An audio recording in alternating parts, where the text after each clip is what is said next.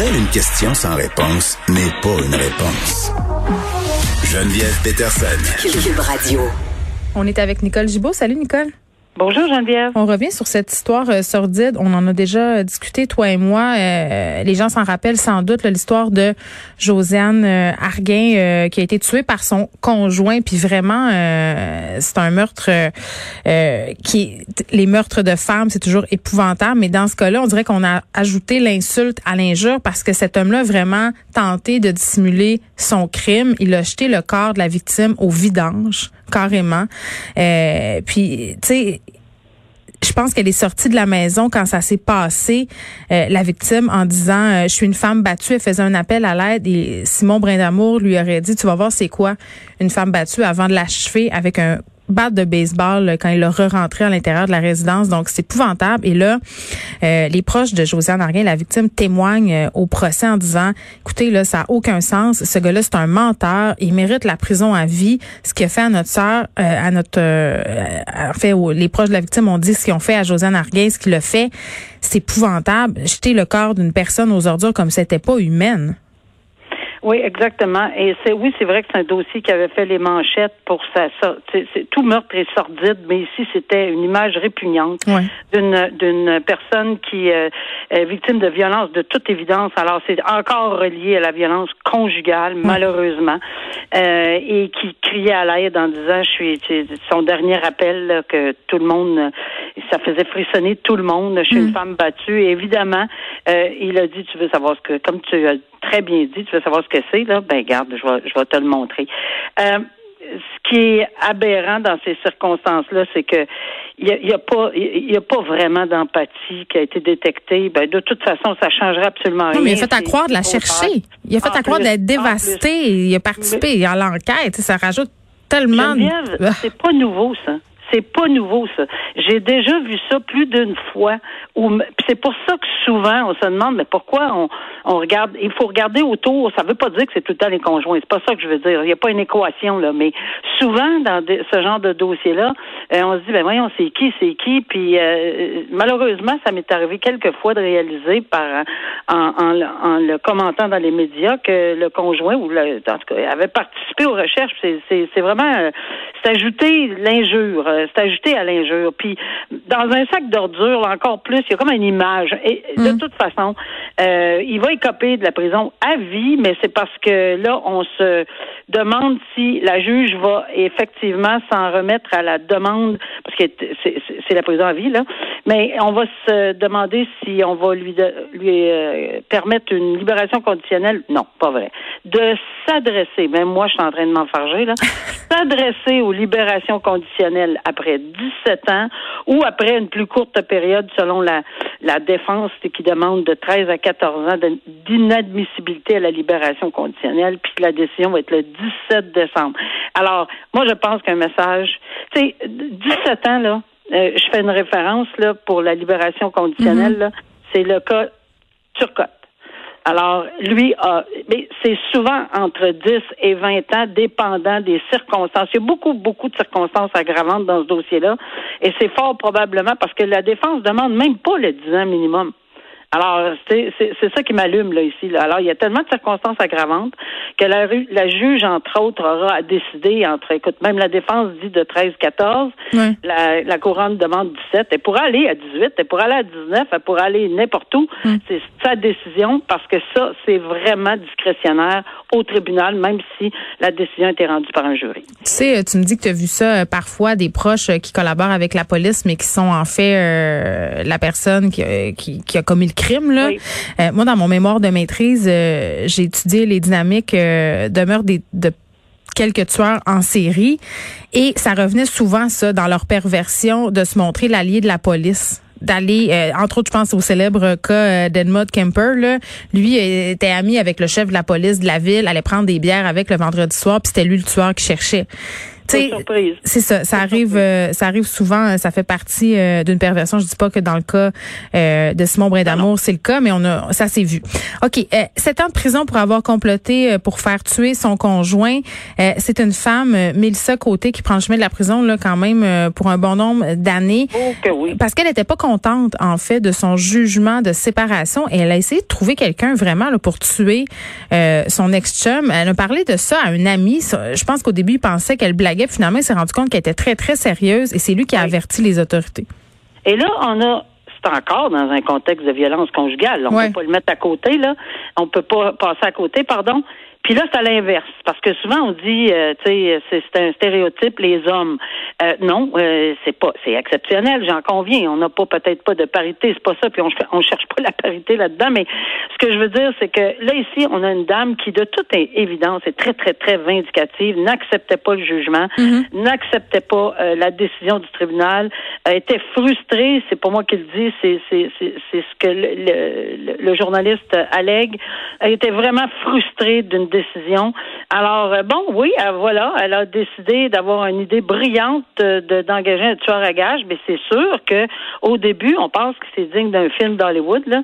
Euh, et, mais, mais non, les, les pistes avaient été commencées, etc. Donc, elle a été trouvée coupable parce que cette personne-là. Oui, mais le tueur à gage, c'est un agent d'infiltration. C'est ça l'affaire. Puis là, elle lui a offert 7800 dollars. Moi, ça m'a un peu fait sourciller. Je me dis, pourquoi pas un chiffron? 7 000, 8 000? Comment tu chiffres ça, tu sais? Le, je sais pas, c'est bizarre. C'était peut-être 7 000, puis il lui devait 800, puis elle a fait un tour, je sais pas. Euh, je, je n'ai aucune espèce d'idée, mais c'est vrai que c'est, c'est, c'est, on se demande pourquoi. Ben oui. Mais évidemment, elle est trouvée coupable là, de, de, de crimes extrêmement euh, grave là, et elle va faire face euh, évidemment à, elle a fait face ou elle fait face à une, une sentence de sept ans euh, d'emprisonnement. Ben, tu sais, moi j'ai pas de détails sur des euh, effectivement là qu'elle avait des antécédents, c'est le contraire. Elle mm-hmm. elle n'a pas d'antécédents judiciaires. Alors que quelqu'un fasse sept ans de pénitencier que j'appelle l'université de la prison, parce que c'est vraiment la grande grande école, la grande porte. Pourquoi tu dis ça? Ben, c'est parce que les, prisons de provin euh, la prison provinciale, mhm. Une chose. La prison fédérale, c'est vraiment là euh, un autre euh, c'est un autre monde. Ça, c'est quand tu pognes plus que tant d'années ou c'est selon la gravité du crime? Non, c'est deux ans moins un jour, c'est provincial. Deux ans pile, pile, pile, pile, pile, juste n'importe quoi là. C'est la prison fédérale. La différence aussi existe dans le fond il va y avoir un bénéfice pour elle parce qu'il y a des programmes euh, bien développés euh, dans les euh, milieux carcéraux mm. les, fédéraux, pas mal plus qu'au provincial, étant donné bon la disponibilité des, des sous, là, des mm-hmm. engagements. Alors, je pense que dans les circonstances, c'est une bonne chose. Mais pour elle, là, parce que tant qu'à bénéficier de, de, de, de programmes, est aussi bien de, de bénéficier. Mais c'est pas c'est pas des jokes là ici, là, c'est pas des farces, c'est pas c'est pas quelque chose. Sept ans d'emprisonnement là pour avoir été frustré d'une décision, ça vaut la est-ce que ça vaut la peine? La réponse est non. Ben non, c'est sûr que non. Évidemment. 21 jours de prison pour avoir insulté un juge. Et là, euh, moi, j'ai plein de questions par rapport à cette histoire-là. Là. C'est un habitué euh, des palais de justice euh, qui, pendant sa comparution, a insulté, a interrompu plusieurs fois un juge. Puis bon, je pense que les juges ils sont puis corrige-moi Nicole si je me trompe là, les juges sont quand même habitués à ce que bon les accusés parfois se montrent un peu acrimonieux là, je pense que ça fait partie un peu euh, du portrait parfois. Euh, mais dans ce cas-ci, on a, on a ressenti euh, le besoin de sévir. Et ce que je trouvais intéressant de souligner euh, dans ce cas-là, c'est que le juge au dossier soulignait qu'on voyait ça davantage avec les comparaisons par vidéoconférence parce qu'on n'avait pas le décorum de la cour. On était peut-être moins impressionnés. Donc, les, les gens qui sont accusés ont tendance à plus se laisser aller, à être fâchés puis à insulter. J'entends exactement le même bruit de fond par des collègues que je vois encore, à qui je parle encore beaucoup, et qui me disent ça n'a pas de bon sens, Nicole, tu devrais voir ça en vidéo en vidéoconférence. On se fait euh, ça, ça se fait pas, là. Il n'y a pas de décorum, c'est n'importe quoi. Euh, c'est c'est infernal là, comme, comme situation. Mais c'est sûr que je pense que ça se prête mieux que qu'en en plein visage. Pourquoi? Ben, il y a des constables spéciaux euh, dans les salles de cours. Il y a les menottes. Il y a, il y a une espèce de, de, d'austérité qui règne. Il y a la, les, les la prison, je, pas la prison, là, mais enfin, les, la, détention juste en arrière de la porte, normalement. Euh, immédiatement, on peut le mettre en état d'arrestation s'il arrive quelque chose, les menottes, euh, euh, la brutalité physique, etc. Donc, c'est sûr que quand on est assis à la maison ou quand on est dans une salle, c'est beaucoup plus facile d'insulter. Mais je dois te dire que oui, même en personne, on a, j'en ai vu de tous les couleurs. J'ai même rendu une décision une fois pendant une heure. Faites-vous juste là l'image j'ai rendu une décision pendant une heure, écrite, que je lisais en, en moi dans ma langue française, même je suis bilingue là, mais c'était préférable pour moi de la, de la rendre en français. J'avais dans l'oreille droite un, un, parce qu'à assis à côté de moi il y avait un, un traducteur qui traduisait à l'accusé, qui était de l'autre côté de la salle, donc c'était assez fort, et lui n'a jamais arrêté de m'injurier, de m'insulter. Honnêtement, je regrette de ne pas l'avoir fait sortir de la cour. Non, parce qu'à partir de quel moment ça devient trop? Parce que, comme tu dis... vraiment dérangeant. J'aurais, j'aurais pu utiliser ce pouvoir-là, mais euh, je sais, je l'ai pas fait. Là. J'ai continué, puis j'ai... Mais la concentration, une chance que ma décision était écrite, là. Mais pauvre traducteur, je me mets à sa place, là. Il fallait que j'arrête, prenne des pauses. Lui continuait à crier. Mais on a fait ça comme il faut. La traduction ou l'enregistrement mécanique était là. Fait que non, c'est pas facile. Hmm. Mais il y en a qui se permettent n'importe quoi. il y en a qui sont pas des clients faciles. Cet homme-là, je suis Marion, là, traîné de force par les agents de détention pour comparaître, euh, accusé d'avoir proféré des menaces de mort dans un contexte conjugal. Si on voit que c'est une personne qui a à la base de la, misère à se contrôler, hein, ça c'est un euphémisme. À se contrôler, mettons qu'il aurait peut-être besoin d'une thérapie en, contrôle et puis en gestion de la colère.